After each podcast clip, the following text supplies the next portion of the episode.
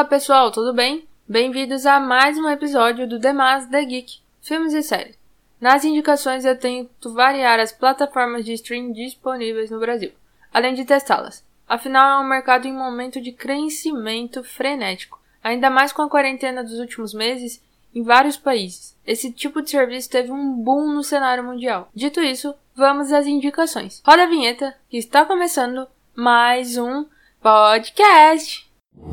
Welcome to this podcast.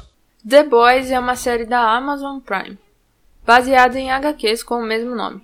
A narrativa da série é contada em apenas oito episódios da primeira temporada e a segunda está prevista para ser lançada nesta sexta-feira, dia 4 de setembro, pelo serviço do stream. No universo em que se passa, os heróis não fazem jus ao significado mais profundo da palavra, visto que são apenas humanos, que sim possuem poderes. Porém, inclui a capacidade de ser totalmente imoral, assim como qualquer um que seja apenas, bom, normal. O seriado é basicamente uma crítica ao próprio universo de heróis. Partindo dessa premissa, o personagem de Carl Urban, chamado Billy Bruto, reúne um grupo que busca acabar com o reinado e influência dos poderosos. We got a fucking job to do. Fucking dégagement. Who's this guy? The new lad, Huey. Huey, mother's milk. That's a nickname? No, my mother actually named me Mother's Milk.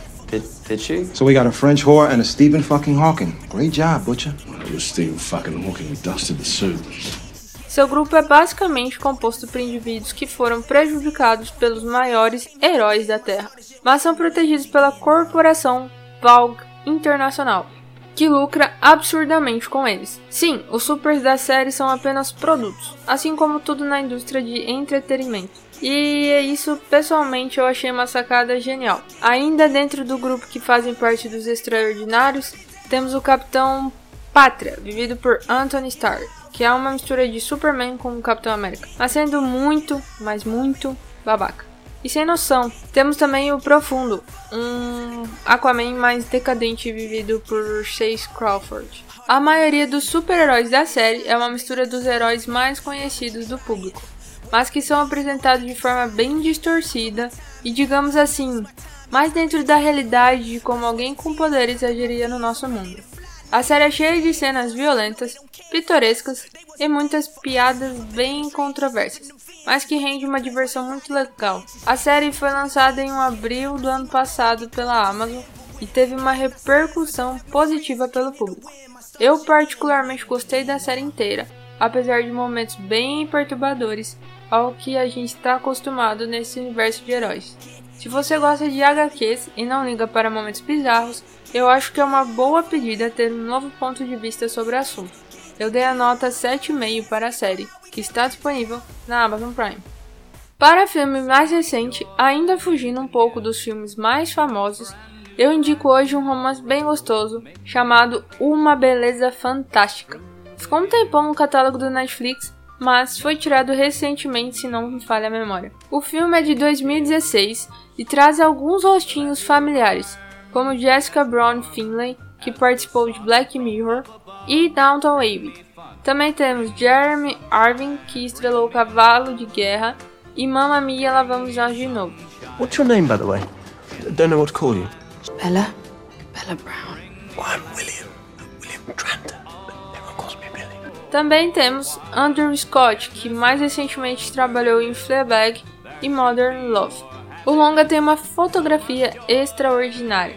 Além de cenas muito bonitas, a história é leve e mostra um crescimento muito bacana de todos os personagens.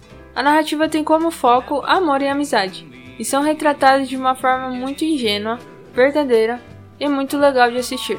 A trama toda é de uma simplicidade e delicadeza bem gostosa. É um filme que faz a gente se sentir bem e que dá aquele quentinho no coração.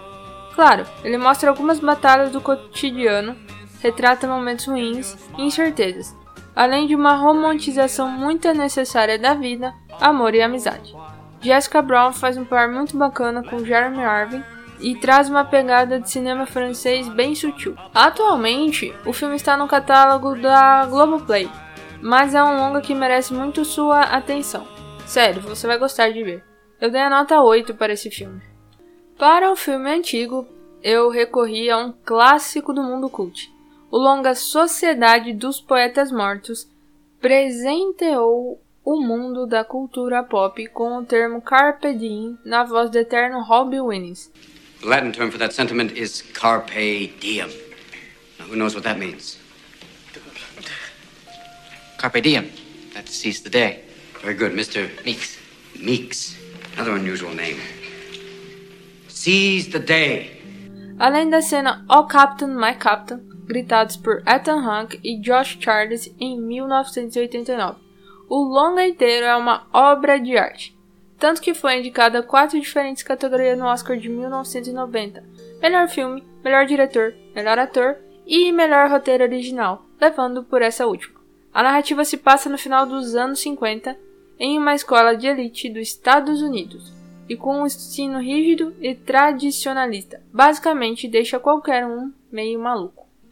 Os alunos têm uma grande surpresa quando o personagem vivido por Robbie Williams chega ao colégio para dar aulas, e ele torna o aprendizado divertido e nada ortodoxo, o que deixa os alunos imediatamente encantados por esse novo ponto de vista.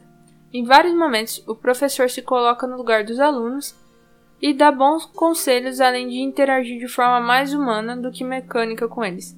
A mensagem que o filme passa em vários momentos é viver o agora, além de que a narrativa mistura momentos divertidos, inspiradores e também muito dramáticos. Seu plot twist é um tanto pesado, mas muito necessário ao que se dá ênfase em valorizar o viver.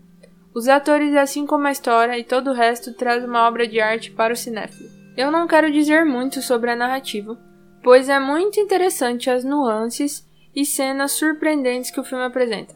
Você apenas ouviu falar sobre ele, mas ainda não viu? Bom, é necessário que você corra no Netflix para assistir. Minha nota é 8. Bom, chegamos ao fim de mais um episódio. Se você ouviu até aqui, muito obrigado novamente por me acompanhar até aqui. Lembro que sigam nosso Instagram, Twitter, Facebook.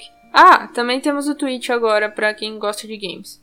Bom, muito obrigado e até o próximo episódio. Tchau, tchau!